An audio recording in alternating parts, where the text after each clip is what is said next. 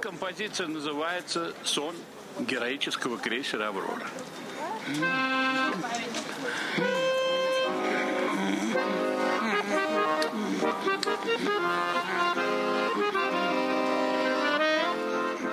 Einmal St. Petersburg, über Leningrad und wieder zurück.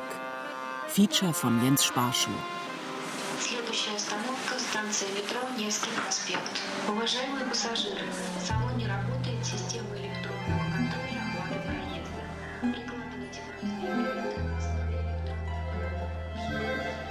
Nichts Schöneres gibt es als den Nevsky-Prospekt. So beginnt Gogols Erzählung über diesen traumhaft breit dahinfließenden Boulevard St. Petersburgs. Wenn man den Prospekt betritt, spürt man sogleich diesen gewissen Duft von frohem Müßiggang. Doch am Ende der Geschichte, 50 Seiten später, heißt es, Er lügt zu jeder Zeit, der Nevsky-Prospekt. und die Wahrheit? Sie flaniert auf dem Niewski und sucht per Mobiltelefon einen Anschluss. Im Sommer verwandelt sich der Niewski-Prospekt in einen Laufsteg. Die Schönen des russischen Reiches stöckeln ihn hochhackig auf und ab. Stolz erhobenen Hauptes passieren sie die Ehrenformation der baff staunenden Männer. Gogols Erzählung erschien 1835. In einem anderen, nun ebenfalls schon ziemlich vergangenen Jahrhundert habe auch ich hier mal gelebt, von 1973 bis 1978 als Student. Die Stadt damals hieß Leningrad. Der Niewski-Prospekt aber trotz aller Umbenennungsversuche hieß und heißt bis heute Niewski. Erbaut in den Jahren 1711 bis 1721, sollte er durch die sumpfigen Birkenwälder eine Verbindung zwischen der Admiralität im Westen und dem Alexander Niewski-Kloster im Osten herstellen. Man begann gleichzeitig von beiden Seiten zu bauen. Als die Bautrupps aufeinander trafen, merkte man, dass es einen Vermessungsfehler gegeben hatte. So machte Niewski in Höhe des heutigen Moskauer Bahnhofs seine charakteristische Biegung. An eine Sichtachse, die den Blick geradenwegs fast fünf Kilometer von Westen nach Osten freigeben sollte, war wegen diesem Knick in der Optik jedenfalls nicht mehr zu denken. Ebenso wenig wie an den ursprünglich gedachten Namen, große Niewski-Perspektive.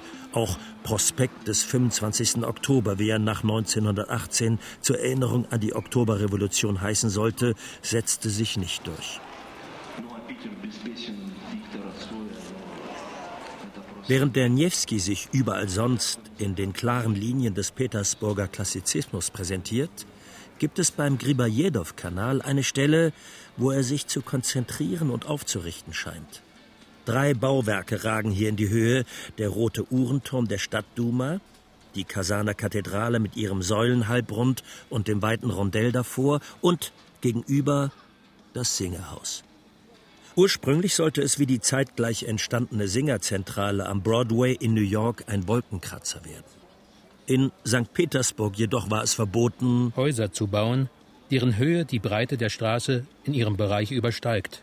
So ist es also nicht eine alles in den Schatten stellende Größe, die das Singerhaus heraushebt, sondern vielmehr der verspielt verglaste Jugendstil dieses Palastes. In seinen großen Fenstern spiegelt sich das Blau des nördlichen Himmels. Luftig und leicht kontrastiert er die Strenge des ansonsten hier vorherrschenden Klassizismus. In meiner ganz persönlichen großen Niewski-Perspektive nimmt das Singerhaus, Niewski-Ecke Gribojedow-Kanal, einen zentralen Platz ein. Damals bin ich dort regelmäßig ein- und ausgegangen. Im Unterschied zur Kasaner Kathedrale direkt gegenüber, die eine Dauerausstellung zur Geschichte der Religion und des Atheismus beherbergte, in die ich nur ein einziges Mal und dann nie wieder gegangen bin. Trat man durch die große Eingangstür, die roten Buchstaben Campania Singer auf Goldmosaik waren damals, glaube ich, verdeckt oder versteckt. Gelangte man jedoch nicht in einen Nähmaschinenladen, sondern in das größte Buchkaufhaus der Stadt, das Dom Knigi. In einer Zeit, als es das Internet noch nicht gab, waren Buchläden überlebenswichtig. Anders kam man kaum an Informationen. Gleich zu Beginn des Studiums hatte mir ein Kommilitone einen heißen Tipp gegeben. Und so erstand ich dort, ja tatsächlich auch in Buchläden musste man anstehen, weil es lange Schlangen gab, eine leicht verständliche Einführung in das Kapital von Karl Marx, das ich bis dahin nur unentschlossen hin und her gewälzt hatte. Gebrauchswert, Wert, Mehrwert, das alles war in dieser Pappbroschüre anhand von Schautafeln und Pfeilen übersichtlich dargestellt. So verließ ich mit marxistischer Aufklärungsliteratur unterm Arm und leichten Herzens die einstige Zentrale des kapitalistischen Nähmaschinen-Großkonzerns. Bald schon merkte ich, dass die paar Kopeken gut angelegt waren. Mein ganzes marxistisches Halbwissen stammt aus diesem schmalen Heft. Der spezielle Wert, oder sagt man da Mehrwert, bestand für mich in einer enormen Zeitersparnis. Statt weiße Nächte lang aberhunderte Seiten trockener Politökonomie studieren zu müssen, konnte ich mich nun unbekümmert anderen schönen Dingen des Lebens widmen. Oder sogar Menschen. Vera zum Beispiel. Die Erinnerung ist das einzige Paradies, aus welchem wir nicht vertrieben werden können. Das hat einmal ein kluger Mann Jean Paul geschrieben. Und ein anderer kluger Mann, ich allerdings vor vielen Jahren, im Petersburg-Roman Schwarze Dame hatte hinzugefügt, stimmt, solange man nicht den Fehler macht, noch einmal an die Stätten seiner Erinnerung zurückzukehren. Nun bin ich also doch wieder hier.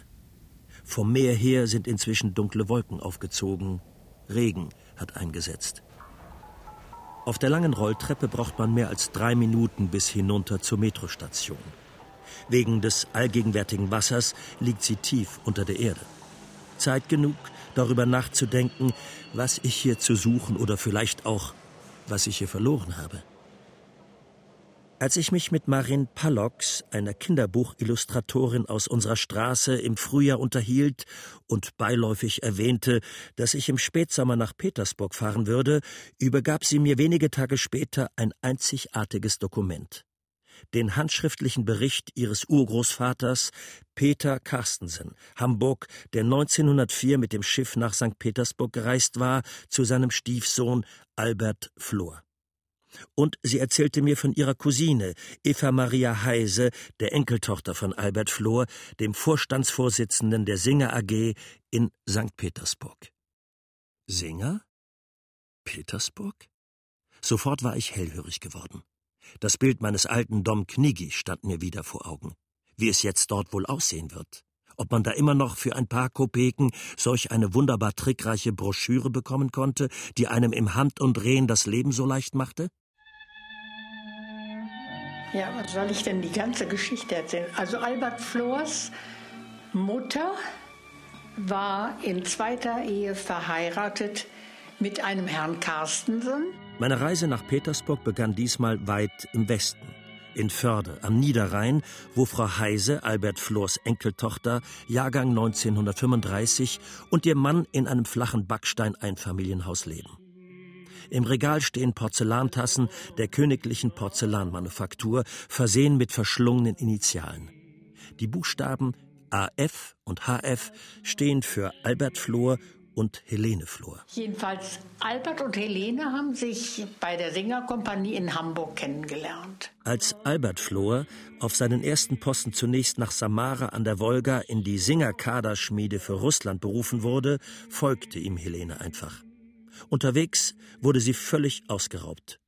Im Jahr 1900 die Heirat. Zwei Jahre später trat Albert Flor seine Stelle in Petersburg an. Im Keller ihres Hauses, den wir nach dem Kaffeetrinken betreten haben, hütet Frau Heise einen Schatz. Wie das, das, dieses irgendein Damast, das ist noch nicht mal kaputt. Nicht dieses Gewebe, schauen Sie, ein Damastgewebe.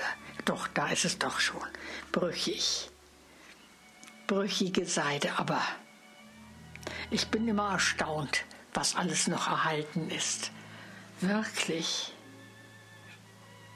Na jedenfalls, Großvater und Großmutter, ihr werdet sehr in Ehren gehalten. Das muss man schon sagen. Hier habe ich noch ein paar Bilder, die ich Ihnen zeige. Was haben wir denn hier? Jede Menge Material. Ein richtiges Museum zur Geschichte der Firma Singer in St. Petersburg. Fotografien, Werbepostkarten der Singerkompanie, ein Blechtellerchen, um Nadeln darauf abzulegen, mit der Abbildung des imposanten Singergebäudes. Briefe aus und nach Russland. Und natürlich der ganze Stolz, eine Original-Singernähmaschine, mit der Frau Heises Mutter Kleider nähte. Das Foto zeigt eine verträumte junge Frau in einem selbstgeschneiderten Kleid, Pariser Stil. 1900 schon, so alt ist die Karte. Ja, tatsächlich, du lieber Himmel. Da ist ja mal gerade da angekommen. Da steht Singer, deswegen. Ah, gucke mal, da steht Singer. Mappen voller Fotografien liegen in Frau Heises Schatzkeller. Die Fotografien sehen so aus, dass man unwillkürlich die alte Schreibweise verwenden und sie mit PH schreiben will bunte Kostümfeiern der Singerkompanie in Schwarz-Weiß. Ein dicker Sultan sitzt bei einem bärtigen Kosaken und davor aufgereiht eine russische Schönheit neben der anderen. Unergründlich lächeln sie dem Betrachter aus dem Plusquamperfekt zu. Auf einer Werbepostkarte ist das farbige Bild einer russischen Bauernstube zu sehen. Pelmenis, die russischen Teigtaschen stehen dampfend auf dem Tisch, daneben ein Töpfchen mit saurer Sahne. Der russische Singerwerbespruch auf der Karte lautet Wo man arbeitet, dort ist das Haus auch voll. Wo man faul ist, ist es leer. Dieses Holzhaus hier ist voll. Denn als selbstverständlicher Einrichtungsgegenstand ist vorn links im Bild eine Singernähmaschine emsig im Einsatz. Sie gehört quasi mit zur Familie. Aus dem Regal zieht Frau Heise ein dickes graues Buch hervor. Herrn Albert Flohr in dankbarer Verehrung gewidmet. Es ist ein Erinnerungsbuch. Seiner Mitarbeiter. Das ist erschütternd, wenn Sie das lesen, da reingucken. Das ist einfach furchtbar. Wie die Menschen, all diese Mitarbeiter haben eigene Geschichten der Flucht jetzt und der Vertreibung aus Russland aufgeschrieben und wie es dazu gekommen ist. Auf der Rückfahrt nach Berlin beim Rattern des Zuges über die Gleise, als ich im Erinnerungsbuch der Singer Auslandsdeutschen blätterte, fiel mir wieder ein, dass ja auch meine Großmutter in Dresden-Radebeul eine Singernähmaschine hatte. Als es ihr wegen ihrer Krampfadern immer schwerer fiel, das Fußpedalfeld zu betätigen, wurde ich, wenn ich in den Schulferien zu Besuch war, dazu abgestellt. Das heißt, ich hatte mich nach unten in den engen Maschinenraum zu verfügen, um das bewegliche Fußteil mit meiner damals zehn- oder elfjährigen Armkraft in Schwung zu bringen und vor allem zu halten. Von der Kommandobrücke aus gab meine Großmutter, wenn sie oben ihre alte Bettwäsche ausbesserte, Anweisungen zum Tempo. Einmal aber, als sie ein Sommerkleid für Petra nähte, die rotblonde Halbwüchsige aus der Thelmannstraße, entfernte Verwandt oder Bekanntschaft, musste sie lauthals rufen: Halt, halt, nicht so schnell, gleichmäßiger. Bei meiner Untergrundakkordarbeit war ich in einen unheimlichen Rausch geraten. Petra. Im Sommer zuvor hatte sie mich mit an die Dippelsdorfer Teiche genommen. Diese blonde Frau war offenbar ein ziemlich leichtes Ding, das einen Mann wohl interessieren konnte. Sie blieb beinahe vor jedem Laden stehen und besah die Gürtel, Tücher, Ohrgehänge, Handschuhe und anderen kleinen Nichtigkeiten. Bei dem an diesem leichten Ding interessierten Mann, den wir in Gogols Erzählung Niewski-Prospekt tatsächlich erst nach neun Seiten kennenlernen, vorher ist der Niewski selbst so lebendig, wie er beschrieben wird, der Held der Geschichte, handelt es sich um den Forschenleutnant Pirogow. Und eben der will nun die blonde Frau kennenlernen. Pirogow stieg jener Unbekannten nach. Von Zeit zu Zeit sprach er sie an, und sie erwiderte ihm kurz und schroff. Sie gingen durch das schmutzige Kasaner Tor und kamen in die Bürgerstraße, wo es wie bekannt die vielen Kram- und Tabakläden, die vielen deutschen Handwerker und estnischen Sylphiden gibt. Die schöne Blonde ist übrigens Schillers Frau. Nicht der Schiller, der den Wilhelm Tell und die Geschichte des Dreißigjährigen Krieges geschrieben hat. Nein, der bekannte Schiller, der die Gürtelwerkstatt in der Bürgerstraße hat. Ach so, ja, mein Nachtquartier befindet sich diesmal zufällig just in jener Bürgerstraße, in die uns Gogols Erzählung führt. Ein Laden für Künstlerbedarf, mehrere Schönheitssalons, Salon Crasseteuil, denen man sich mit Haut und Haar hingeben kann und die auch Pediküre und Maniküre anbieten, damit es mit der Schönheit Hand und Fuß hat. An der Ecke Bürgerstraße Tischlergasse eine Stolowaja und gegenüber in der Nummer 19 das Raskolnikow-Haus, in dem der Mörder aus Dostojewskis weltberühmten Roman Schuld und Sühne gewohnt haben soll. Deswegen wahrscheinlich gibt es in Nummer 11 auch ein juristisches Dienstleistungsbüro für alle Fälle und ein paar Häuser weiter gleich noch einen weiteren Advokaten. Neben meiner Toreinfahrt, der Nummer 24, führen ein paar Stufen hinab zu einem Kellerladen, aus dem es nach Curry und Kurkuma duftet. An Kleiderständern hängen Secondhand-Klamotten aus aller Welt, wer weiß, wonach die duften. Außerdem, so verheißt das Schild an der Tür, findet im Laden ein Prodascha in Tiresnich Vichy statt, ein Verkauf interessanter Dinge, was auch immer das bedeuten mag. Die Airbnb-Wohnung liegt im zweiten Hinterhof. Kein Treppenhaus, eher ist es eine enge steinerne Stiege, die man an einem Eisengeländer erklimmt. Dicker Ölanstrich, Leitungen, die malerisch verschlungen an der Wand hängen. Tag und Nacht brennt hier die ewige Lampe des Treppenlichts. Sowjetmacht plus Elektrifizierung war laut Lenin Kommunismus. Ohne Sowjetmacht und ohne Kommunismus ist es einfach nur eine nackte elektrische Glühbirne, die die Treppenhausszenerie in die Kulisse eines sozialkritischen Theaterstücks des späten 19. Jahrhunderts verwandelt. Eine Frau lehnt unten an der feuchten Wand der Durchfahrt. Dank der Hofakustik verwandelt sich ihr Mobiltelefon in eine öffentliche Fernsprecheinrichtung. Wie in alten Kommunalwohnungszeiten, als mehrere Familien in einer Wohnung lebten, man sich in Küche, Klo und Krach teilte und so, ohne es zu wollen, rund um die Uhr engstens miteinander kommunizierte. Als ich später dann selbst im Hof stehe und rauche, nach einem langen Tag meditativ ein bisschen Dampf ablasse, huschen graue Gestalten wortlos an mir vorbei, nur um schnell wieder in ihren namenlosen Wohnungen zu verschwinden. An den Wohnungstüren stehen hier keine Namensschilder, bloß Nummern. Zum Glück gibt es aber nicht nur die scheuen russischen Männer. Anastasia und Irina, zwei Ökonominnen, die in Petersburg studiert haben. Jetzt leben sie in einer Provinzstadt nahe Moskau. 15 Stunden sind sie mit der Bahn gefahren. Irina hat Anastasia diese Reise zum Geburtstag geschenkt. Halb zwölf.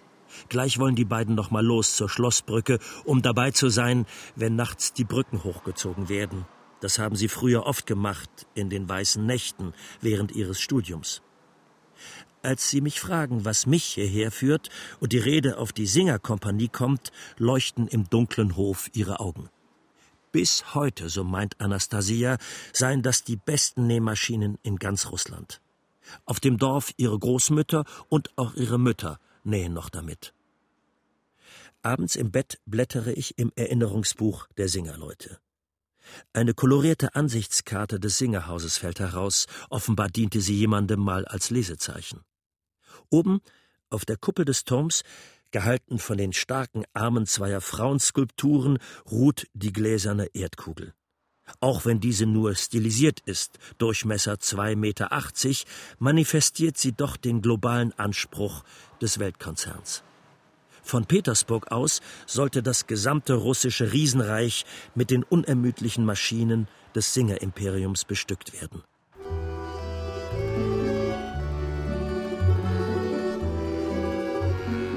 Erwin Beer Mai 1910 bis September 1911 Konturist und buchhalterischer Revisor in Zentrale Ohrenburg. Friedrich Bäumler Geboren 12. November 1883 in Aschersleben. Nach meiner kaufmännischen Ausbildung und mehrjähriger Tätigkeit in Deutschland erhielt ich am 15. Dezember 1909 eine Anstellung bei der Co. Singer in St. Petersburg, wo ich bis zum 1. Mai 1910 verblieb. Danach war ich bis 31. Dezember 1910 in Oriol. Vom 1. Januar 1911 bis 1. Mai 1911 in Archangelsk alsdann bis 1. Juni 1912 in Odessa und von diesem Tage bis 1. Februar 1915 in Koslow tätig. Mit Beginn des Weltkriegs 1914 wurden die deutschstämmigen Singermitarbeiter als feindliche Ausländer von den russischen Behörden ins Landesinnere verbracht. Bäumler und seine Frau in Kozlov, Südrussland, waren bereits weit ab vom Schuss. Sie konnten also dort bleiben.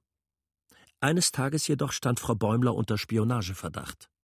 Ein zaristischer Polizeioffizier hatte die Geheimzeichnungen entdeckt, die auf ihrem Nähtisch herumlagen, und versucht, diese wirren Striche und Linien zu dechiffrieren. Zum Glück war gerade ein russischer Singermitarbeiter zugegen, der konnte bestätigen, dass es sich um einen ganz gewöhnlichen Schnittmusterbogen handelte.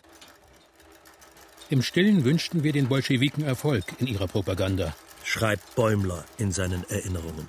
Denn sie verlangten ja an erster Stelle den Frieden, wir begrüßten es daher, dass sie ans Staatsruder kamen und Waffenstillstand schlossen. Hermann Beermann. Stationen Hamburg, St. Petersburg, Tiflis. Hans Biel. Im Jahre 1909 wurde ich in Berlin von der Singerkompanie in St. Petersburg nach Russland engagiert.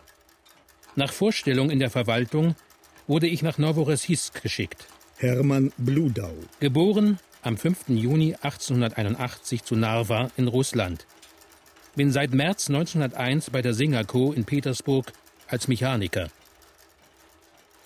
Ich habe Glück.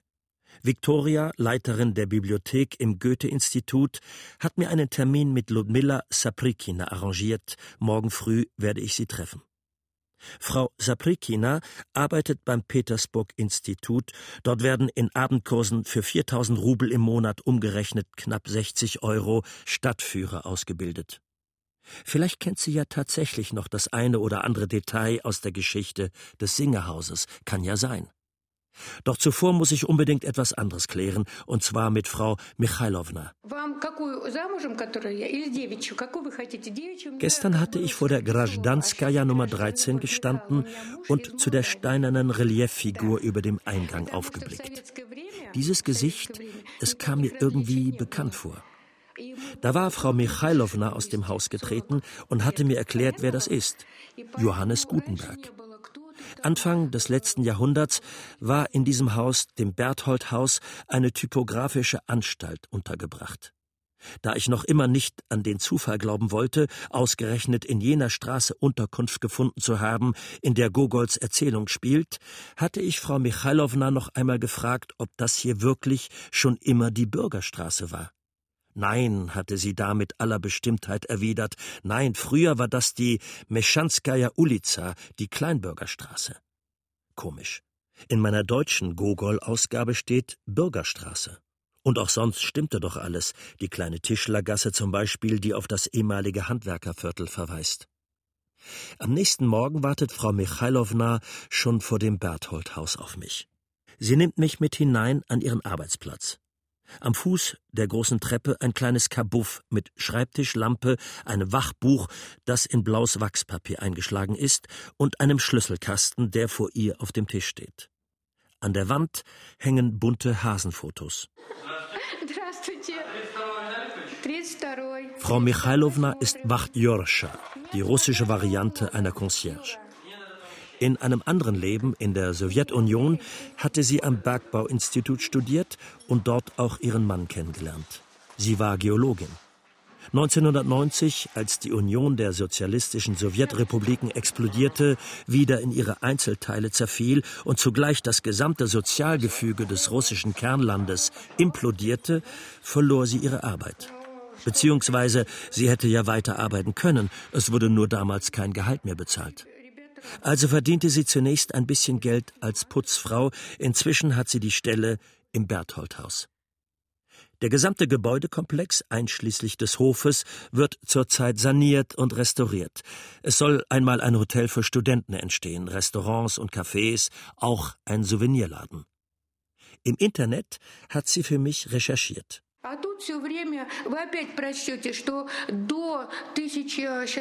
Nach der Revolution wurde diese Straße, die ursprünglich Kleinbürgerstraße hieß, weil hier das kleine private Handwerk wie zu Gogols Zeiten sein Quartier gehabt hatte, in Bürgerstraße umbenannt. Im neuen proletarischen Staat sollte es kein Kleinbürgertum mehr geben. Zum Abschied fällt der ehemaligen Geologin, die jetzt statt irgendwo unter freiem Himmel Steine zu untersuchen, im düsteren Gestein eines Treppenhauses sitzt und die dabei so unglaublich fröhlich und agil ist, sogar noch ein Lied ein von früher.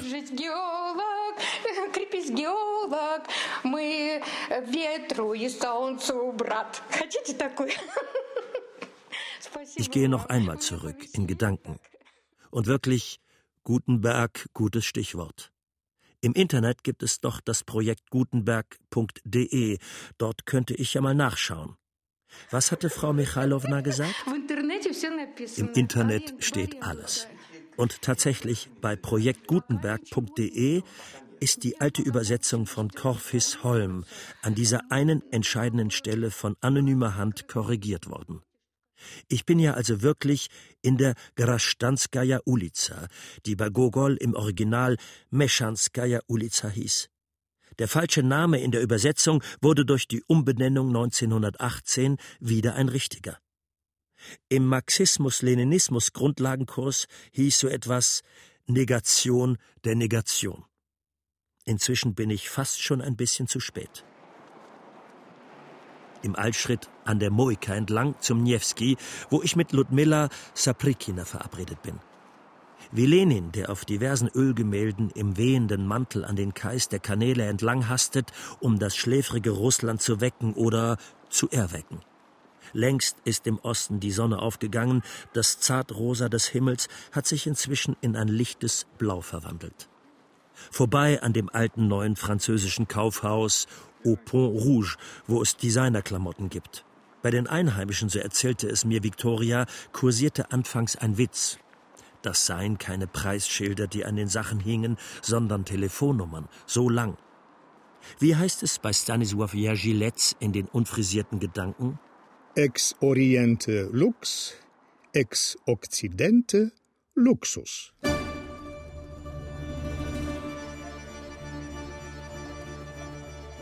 Ach, das wäre doch jetzt genau der richtige Moment für eine gloriose Wiedergeburt der alten Singerkompanie. Die großen Modemarken, die es überall auf der Welt gibt, von Paris bis Petersburg, die den Innenstädten jegliche Identität nehmen und jede Fußgängerzone austauschbar machen, so dass man am Ende gar nicht mehr weiß, wo man gerade ist, haben doch immer auch etwas von Eintönigkeit, von Kommunismus. In ihrer bunten Gleichförmigkeit erinnern sie die in China oder Vietnam zusammengenähten Massenkollektionen an Einheitskleidung. Stattdessen sollte es überall wieder ratternde Nähmaschinen geben, so wie auf der alten bunten Werbepostkarte der Singerkompanie. Individuelle, maßgeschneiderte Zuschnitte. Die Rettung des Privaten vor der kommunistischen oder meinetwegen auch kapitalistischen Massengesellschaft dann könnten sie einpacken, ihren ganzen Kram, diese Modeketten. Die Proletarier dieser Welt, so stand es doch schon im kommunistischen Manifest, haben nichts zu verlieren als ihre Ketten. Muss mich jetzt aber wirklich konzentrieren. Bin gespannt, ob mir Ludmila Saprikina tatsächlich etwas über die Geschichte und die Geschicke der Singerkompanie erzählen kann. Die Nähmaschinenfrage, wie mir gerade eben im Vorübereilen klar geworden ist, steht heute dringender denn je auf der Tagesordnung. Ich bin pünktlich, komme aber trotzdem zu spät, denn Ludmila Saprikina ist überpünktlich. Mit ihrem Mann hat sie in den 1990er Jahren in Deutschland gelebt, in Weimar. Obwohl ich sie nicht kenne, habe ich sie schon von weitem erkannt. Heller Sommermantel, Seidenschal, hochgeschobene Sonnenbrille, aufmerksamer Rundumblick. Erst seit 2000 ist sie in der Stadt. Bei Exkursionen und Vorträgen hat sie damals viel gelernt und vor allem, wie wenig sie eigentlich von Petersburg weiß, der Stadt, in der sie schon immer leben wollte. Denn eigentlich kommt sie ja aus Moskau aus der Moskauer Umgebung. Und wenn ich gerade noch geglaubt hatte, einiges über die Singerkompanie in Petersburg zu wissen, werde ich nun eines Besseren belehrt. In Gestalt von Ludmilla Saprikina steht wirklich eine absolute Singerexpertin vor mir. Abends macht sie sogar Führungen durch das Singergebäude, vom Keller bis hinauf aufs Dach. Jetzt muss sie noch mal kurz ans Telefon. Es ist Victoria, mein allgegenwärtig guter Geist vom Goethe-Institut. Sie wollte nur wissen, ob es mit der Verabredung geklappt hat. Ja, hat es. Von Anfang an erregte dieses für damalige Verhältnisse ungewöhnliche Gebäude eines amerikanischen Business Centers enorme Aufmerksamkeit in Petersburg. Die Expansion der Singer-Kompanie nach Russland hatte es erforderlich gemacht, repräsentativ in der russischen Metropole vertreten zu sein. Ursprünglich sollte es sogar ein Wolkenkratzer nach amerikanischem Vorbild werden. Doch so hoch hinaus ging es wegen der strengen Bauvorschriften nicht. Außerdem hatte die russische Regierung Vorbehalte gegen den amerikanischen Architekten Ernest Flagg, der für die beiden Singergebäude in New York verantwortlich zeichnet. So wurde der russische Architekt Graf Pavel Julewitsch Sjusor mit dem Bau beauftragt, der in St. Petersburg bereits 80 Gebäude entworfen hatte. Э, Doch zunächst musste man eine geeignete Immobilie finden. Nach mehreren vergeblichen Anläufen fiel der Blick schließlich auf das Haus von Madame Zhukowski, absolut zentrale Lage. Niewski-Ecke Gribojedow-Kanal. Dort liefen gerade die aktuellen Mietverträge aus. Man begann Madame Schukowski zu bearbeiten. Sie lehnte ab weil das dreistöckige Haus wegen der vielen vermieteten Geschäfte monatlich große Einnahmen brachte. Singer erhöhte den Druck und auch das Angebot. Sie lehnte weiterhin ab, bis endlich eine Summe erreicht war, die sie nicht mehr ablehnen konnte oder wollte. Schließlich, obwohl ihre Angehörigen und auch ihre Mieter sie beschworen hatten, bloß nicht zu verkaufen, willigte sie ein. Zum damaligen Rekordpreis von mehr als einer Million Rubel wurde man handelseinig.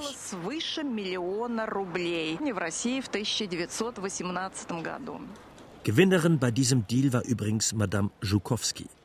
Einen Teil des Geldes deponierte sie auf einer Schweizer Bank.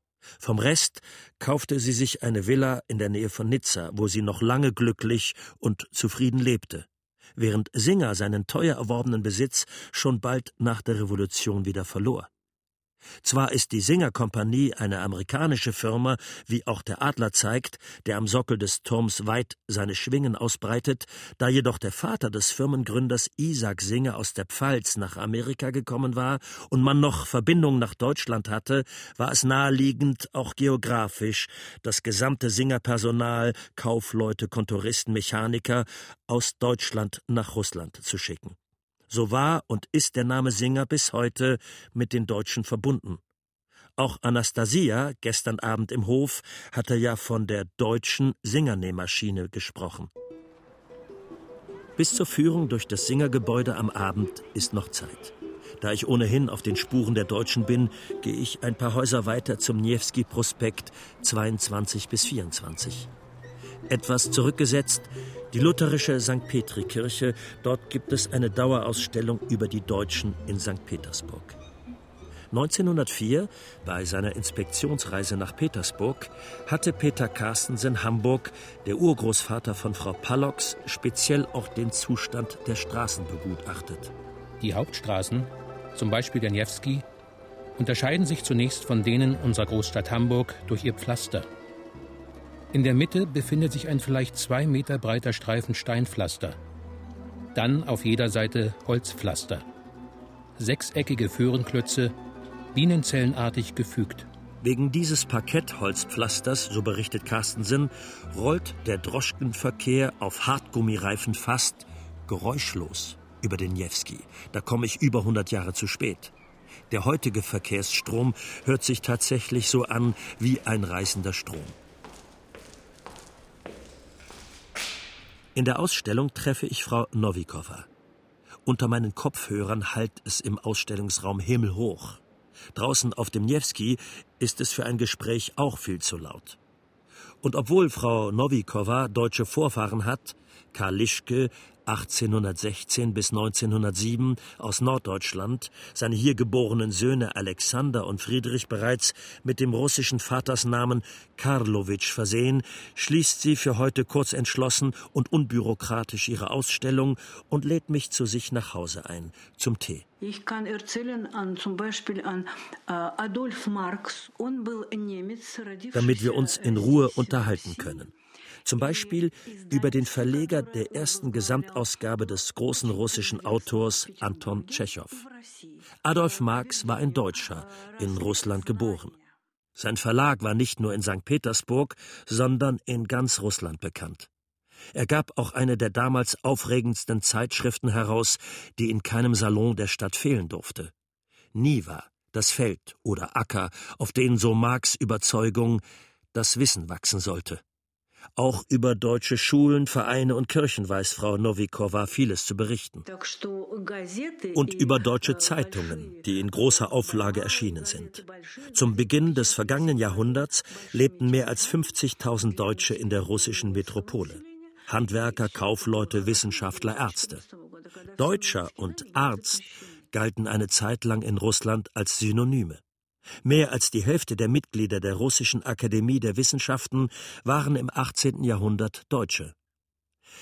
Am 17. Juni 1792 schrieb Johann Daniel Gerstenberg, der den bis heute existierenden, jetzt in Hildesheim ansässigen Gerstenberg Verlag als Verlagsbuchhandlung in St. Petersburg gegründet hatte, in einem Brautwerbebrief an die teuerste Henriette nach Wernigerode. Im Großen und Ganzen muss ich euch sagen, dass Russland ein Land ist, in dem jeder Ausländer sein Glück machen kann, wenn er seinen Verstand nicht zu Hause gelassen hat. Zum Beispiel Heinrich Schliemann.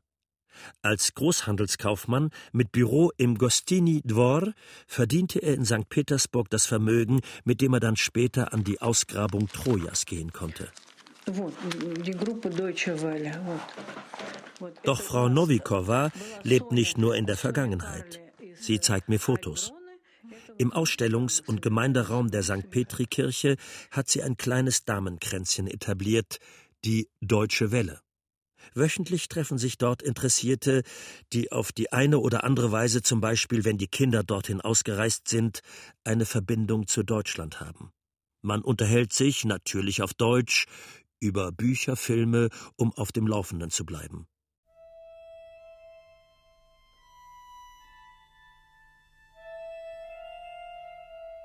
Zweifelhaften Ruhm erlangte die St. Petri-Kirche zu Sowjetzeiten. Sie hieß Schwimmbadkirche. Im großen Kirchensaal war ein Schwimmbassin eingebaut worden. Dazu musste der Bau extra mit Stahlträgern verstärkt werden. Ob man in einer Kirche tatsächlich seine Seele reinigen kann, das ist Ansichtssache.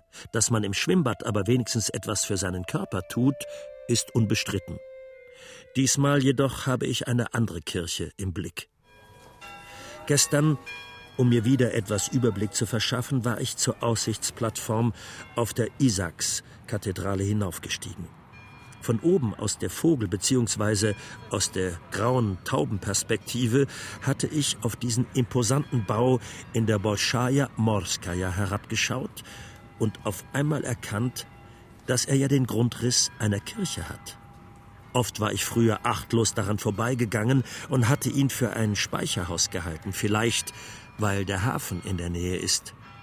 Es ist die deutsche reformierte Kirche, die man 1929 um einen, um ihren Kirchturm kürzer gemacht und in einen Kulturpalast umgebaut hatte. Für die Mitarbeiter des Post- und Fernmeldewesens. Sicher, die Kirche ist ja auch so eine Art Fernmeldeeinrichtung. Aber mit der Post, da hat es noch eine ganz eigene Bewandtnis. Ein geistreicher deutscher Sozialdemokrat der 70er Jahre des vorigen Jahrhunderts bezeichnete die Post als Muster sozialistischer Wirtschaft. Das schrieb Lenin in Staat und Revolution. Die Deutsche Post also als revolutionärer Vorreiter? Ist das auch wieder so ein verrückter Einfall des spitzbärtigen Berufsrevolutionärs? Das einbalsamierte Schneewittchen im Moskauer Lenin-Mausoleum? Es schweigt. Allerdings, insofern hat Lenin schon recht. Die Post als ein Staatsbetrieb der Mechanismus der gesellschaftlichen Wirtschaftsführung ist hier bereits fertig vorhanden. Man stürze die Kapitalisten, man breche mit der eisernen Faust der Werktätigen den Widerstand dieser Ausbeuter.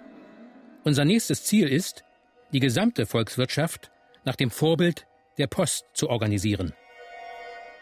Wahrscheinlich vermute ich, hat man deshalb 1994 die Deutsche Post privatisiert, vorsichtshalber, damit niemand auf dumme Gedanken kommt. Trotzdem, wenn ich in der Endlosschlange meiner Pankower Filiale stehe, wo sich der bequeme digitale Internethandel ganz profan in analoge Unmengen von Rücksendungspaketen auflöst, weil es dann doch nicht passt, zu groß oder zu klein ist, dann, dann macht man sich eben doch so seine dummen Gedanken dass ausgerechnet in Zeiten rapid wachsenden Internethandels die Zahl der Postfilialen reduziert wird, erinnert schon sehr an die unerforschlichen Gesetze sozialistischer Planwirtschaft. Gäbe es nur überall wieder private Singernähmaschinen, niemand brauchte mehr unpassend etwas im Internet bestellen und ersparte sich so endloses Anstehen bei der Post. Um 18 Uhr beginnt die Führung, vorher noch schnell was essen. Ein Angler, über das schmiedeeiserne Geländer gebeugt, fischt im Trüben des Gribojedow-Kanals. Gegenüber das Singehaus. Im Turmglas verfängt sich das rote Restlicht des Tages, später Nachmittag oder früher Abend, schwer zu unterscheiden. Vorhin bin ich kurz im Buchladen gewesen, der in den unteren drei Etagen des Singehauses untergebracht ist. Im Unterschied zu früher, als die kostbaren Bücher nur einzeln zur Ansicht über die Theke gereicht wurden, kann man sie heute frei aus der Auslage nehmen. An einem Straßenrestaurant in der Ulica Gribojedova lese ich erbleichend die Buchstabenkombination GDR, das altbekannte Kürze für Geremanskaya Demokratitscheskaja Respublika, DDR. Was ist das denn? Eine Zeitreise? Nein, zum Glück nur German Soviet Cuisine. Der große Hammer auf dem DDR-Wappen ist durch ein Bierglas ersetzt worden, die beiden Zirkelspitzen durch Löffel und Gabel. Einen Ehrenkranz finde ich nicht, dafür hat sich eine deutsche Bockwurst mit ins Emblem geschmuggelt. Und GDR, das steht hier für Gorod Druschba Restaurant, also Stadt, Freundschaft, Restaurant. Trotzdem nichts wie weg. Ich erinnere mich an die Soljanka, die es in der DDR gab. Die deutsch-sowjetische Freundschaft sollte zwar dauerhaft vertieft werden. Die DDR-Soljanka aber markierte den absoluten Tiefpunkt. Sie hatte nichts, aber auch nichts mit russischer Soljanka zu tun. Sie war eine fettige Wurstabfallverwertungsbrühe dubioser Herkunft. An Bahnhofsbuden im Osten Deutschlands findet man sie bis heute. In großen Kellen ausgeschöpft, stammt sie dem Geruch nach zu urteilen sicher noch aus alten, unerschöpflichen Beständen. Da bleibe ich lieber bei der russischen Küche, die bäuerlich einfach ist und gut, einfach gut, und gehe in die nächste Stalowaja. Das kann man bedenkenlos tun, auch wenn im aktuellen Marco Polo Reiseführer bedenkliches, geradezu abenteuerlich Exotisches darüber zu lesen ist. Eine junge Dame, die sich tanzend, entkleidend um eine Stange wickelt, dieser Anblick ist in Petersburg öfters mal zu sehen. Striptease gehört in Russland zur Abendunterhaltung wie Wodka und laute Musik. Die wirklich beträchtlich korpulente Kassiererin tut Gott sei Dank nichts dergleichen. Sie nimmt nur stumm die paar Rubel für den kalten Borscht und den Krautsalat entgegen, wofür ich ihr dankbar bin, so kann ich mich beim Essen ganz auf den Artikel in den St. Petersburger Nachrichten vom 23. August konzentrieren. Es geht da um einen Nikolai aus Sertolow im Leningrader Gebiet. So heißt die Umgebung Petersburgs bis heute. Seit 15 Jahren ist er Pensionär. Jeden Morgen steht er um fünf auf und fährt mit dem Bus in die Stadt mit seiner Angel. Der Haken an der Sache, also an seiner Angel ist aber kein Haken, sondern ein Magnet. Damit fischt er die Münzen, die die Touristen wie überall in der Welt nostalgisch ins Wasser werfen, Stück für Stück wieder aus den Kanälen heraus. Kommt er zum Beispiel, was nicht unrealistisch ist, auf zwölf zehn Rubelmünzen, kann er sich dafür ein kleines Schwarzbrot für 45 Rubel, einen Becher Smetana und ein paar Lauchzwiebeln auf dem Markt kaufen. Blöd nur, dass er neulich eine Handgranate an der Angel hatte. Er rief die Miliz, die kam auch sofort, bedankte sich höflich bei dem aufmerksamen Bürger und nahm den Fund gleich mit. Die Magnetangel leider auch. Nun muss er sich eine neue beschaffen. Wodka und laute Musik. Auch diesen, den spirituellen Teil des russischen Lebens, hatte Peter Carstensen aus Hamburg einer strengen Observation unterzogen. Ich beobachtete den Eingang eines solchen Brandweinladens zehn Minuten lang und sah nicht weniger als 20 Personen beiderlei Geschlechts reingehen. Auch ich ging hinein. Der Raum von drei Meter im Quadrat nahm mich auf. Der Tür gegenüber hing das Bild des Kaisers. Man nimmt die Kopfbedeckung ab, um seine Ehrerbietigkeit zu bezeugen. Vor mir sehe ich eine Art Holzgitter, in dessen Mitte sich ein Schalter befindet. Dahinter sitzt ein Schalterbeamter, der den Wodka verkauft. Brandweinhandel ist Staatsmonopol. Der Russe geht damit in den nächsten Windfang oder Hof, leert die Flasche, ob groß oder klein, in einem Zuge, geht wieder in den Laden und lässt sich die Kopeke für die Flasche wiedergeben.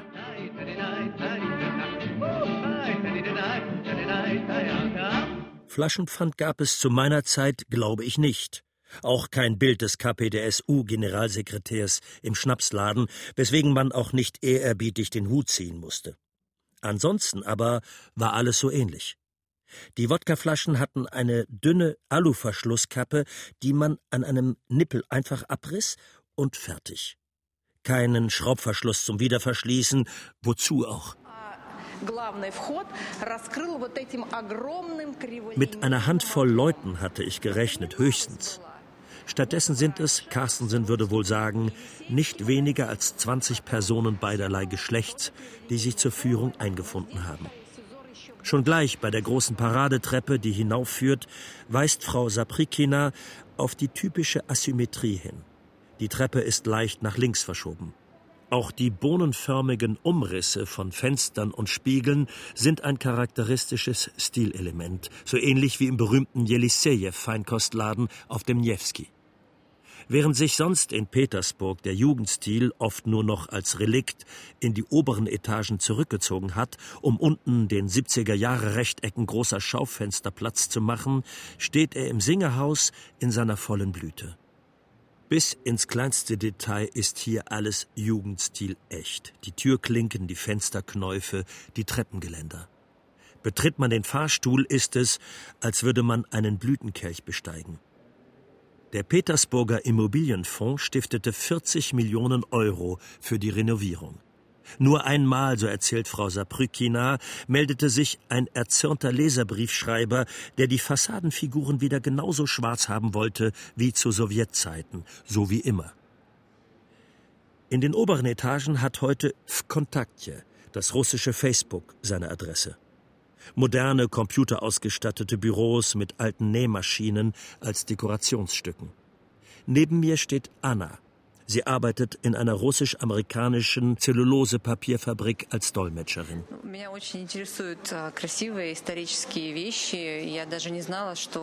Sie interessiere sich, sagt sie, für die schönen historischen Dinge. Und sie wusste gar nicht, dass dieses Gebäude, das schon von außen so schön aussieht, innen noch viel schöner ist. Sie genießt es, sich in aller Ruhe mit der Geschichte des Hauses vertraut machen zu können. Da verrät mir ihre Freundin, dass Anna auch eine Deutsche ist. Ihre Großmutter hieß Erna Schreiner, deren Vorfahren gehörten zu jenen Deutschen, die im 18. Jahrhundert von Katharina II. ins Land geholt worden waren, um den Süden Russlands zu besiedeln.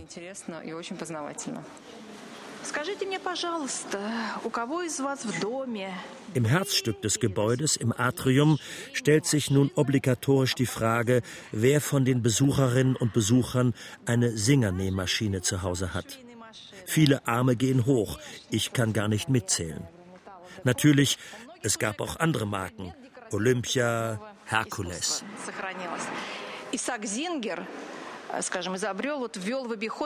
Isaac Singer, zehntes Kind von Adam Singer, hatte zwar nie eine fundierte Ausbildung, dafür dachte er sich eben immer etwas aus. Ein Autodidakt oder in diesem Fall ein Self-Made Man. Und was war sein Erfolgsgeheimnis? Die Erfindung der Horizontalspule. Dadurch rissen die Fäden nicht mehr so leicht, und von da an ging es für die Singerfirma kontinuierlich aufwärts. Höhepunkt der Führung, ganz oben auf dem Dach des Singerhauses zu stehen, auf Augenhöhe mit dem Smolny, der Isaakskathedrale und der goldenen Nadel der Admiralität.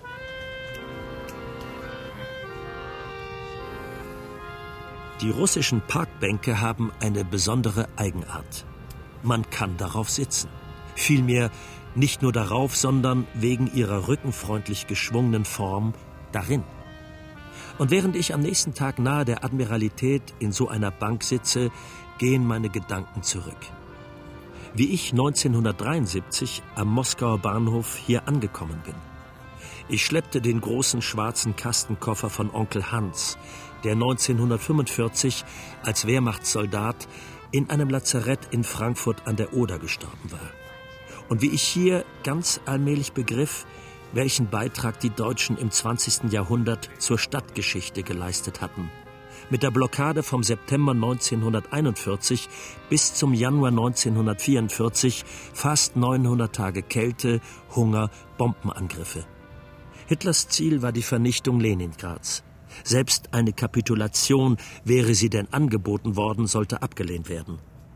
Die deutschen Wehrmachtssoldaten, die den mörderischen Belagerungsring um Leningrad gezogen hatten, wurden von den Eingeschlossenen die Fritzen genannt. Mein Vater hieß auch Fritz, und auch er war Soldat, aber Moorsoldat, nicht abkömmlich für die Wehrmacht, wegen seiner kommunistischen Überzeugungen. Vom tausendjährigen Reich verbrachte er umgerechnet fast 700 Jahre in Zuchthäusern im Moor. So oft wir in der DDR auch unterschiedlicher, ja absolut gegensätzlicher Meinung waren, ich hoffe, ich habe ihm deutlich genug gesagt, was mir das bedeutet hat hier in Leningrad. Ich sehe einen Mann, wie er sich auf einem Anglerstühlchen in Stellung bringt, sein Akkordeon anzieht, die Arme in die Lederschlaufen der Träger steckt und Auftritt Wladislav Petrovich Dudov. Für mich ein verdienter Künstler des Volkes. Obwohl der Blick in die vor ihm liegende Matrosenmütze verrät, dass er so viel heute noch nicht verdient hat. Ein Bein eng angewinkelt, das andere weit Richtung Sibirien ausgestreckt, zieht er den Balk auseinander. Seine Finger berühren die Knopftasten. Für 100 Rubel spielt er auf seinem Schifferklavier als Potpourri in einem Schnelldurchlauf von fünf Minuten die gesamte russische Geschichte des 20. Jahrhunderts durch. Nie bin ich in Gesprächen mit Überlebenden der Blockade danach gefragt worden, was meine Familie zur Nazizeit gemacht hat. Dafür bin ich noch immer dankbar. Hätte ich mich denn damals mit fremden Federn schmücken können? Nein, natürlich nicht. Außerdem, das war ja Teil der Staatsdoktrin jener DDR, aus der ich kam und die mir aus der Fremde betrachtet immer fremder wurde. Sich nachträglich auf die Seite der Siege der Geschichte zu stellen oder zu stehlen. Aber gab oder gibt es das denn überhaupt Sieger in dieser Geschichte? Jede Menge Verlierer auf allen Seiten. In Gogols Roman Tote Seelen verdient der Held Tschitschikow sein Geld so. Wenn ein Bauer gestorben war, sein Tod aber noch nicht amtlich im Registerbuch eingetragen worden war, konnte man auf ihn bei der Bank immerhin noch einen Kredit von ein paar hundert Rubeln bekommen. In der Blockadezeit erlebten Gogols tote Seelen eine gespenstische Auferstehung. Starb jemand zum Monatsbeginn an Hunger oder Entkräftung, wurde der Tod den Behörden verheimlicht so konnten die Angehörigen noch dessen Lebensmittelkarte nutzen. Die erste Komposition Dudows hieß Schlaf des heldenhaften Kreuzers Aurora. Schläft sie also nur? Von ihr ist damals 1917 das Signal für den Sturm auf das Winterpalais gekommen. Ein Platzpatronenschuss aus der Bugkanone. 2015 wurde sie restauriert. Nun ist sie wieder einsatzbereit. Das heißt, Sie kann besichtigt werden. Von 10.30 Uhr bis 16 Uhr. Ein bisschen klingt die Melodie aber auch nach dem alten russischen Volkslied Ach Äpfelchen, wohin rollst du? Ja, du rotes, goldiges Äpfelchen. Das fragt man sich natürlich. Dudows kleines Solokonzert endet mit dem zu meiner Zeit in den 1970er Jahren populären Lied Moj adres nie dom i nie ulica, moj adres Sowjetski Soyuz. Meine Adresse ist kein Haus, keine Straße, meine Adresse ist die Sowjetunion.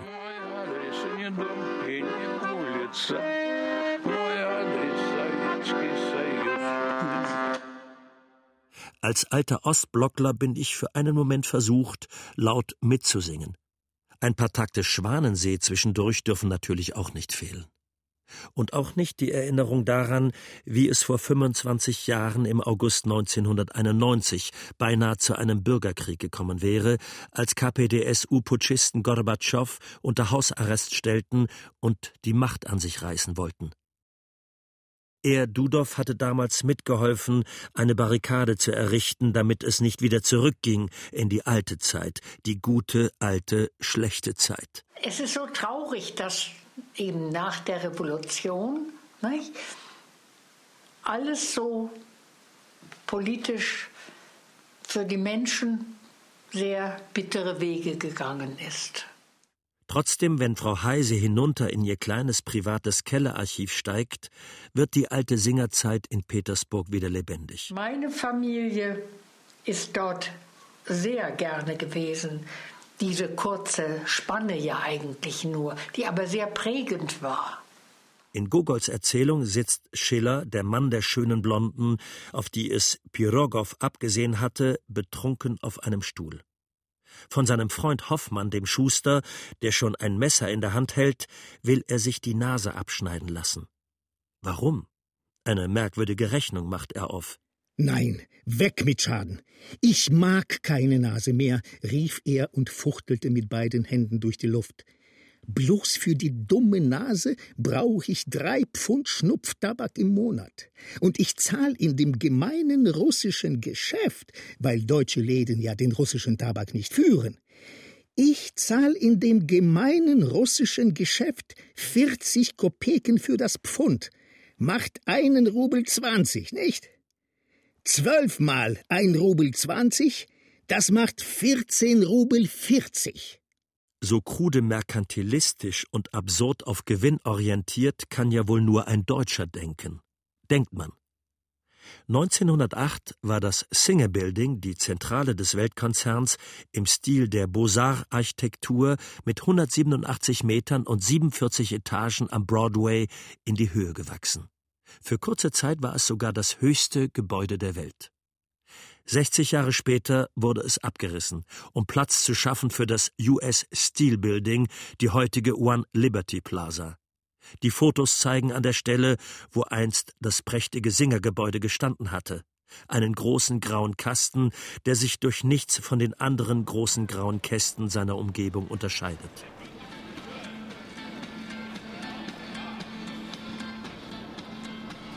Das Singerhaus am Niewski hat die Zeiten überdauert. Vielleicht ist es wirklich so simpel. Wenn Hochhaustürme babylonisch aufstreben und versuchen, an den Wolken zu kratzen, verwandeln sie die Straßen unten zwangsläufig in finstere, zugige Schluchten. Verzichtet man darauf, bleibt oben noch Platz genug für den Himmel. Und auf Erden kann ein so lichter Boulevard entstehen wie der Niewski-Prospekt, auf dem es sich so unbeschwert und in frohem Müßiggang flanieren lässt wie sonst nirgendwo.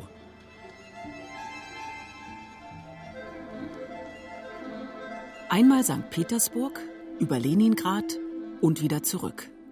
Feature von Jens Sparschuh. Redaktion Tobias Barth.